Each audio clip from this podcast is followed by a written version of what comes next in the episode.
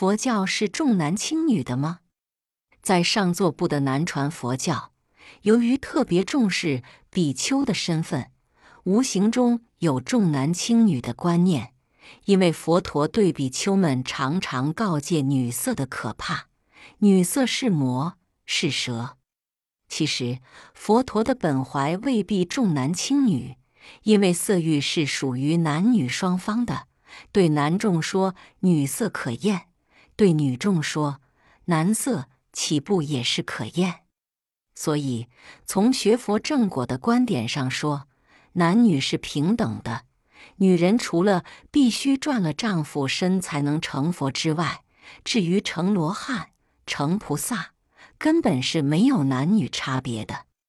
比如观音常现女身，也唯有女人的气质最能近乎慈悲的菩萨精神。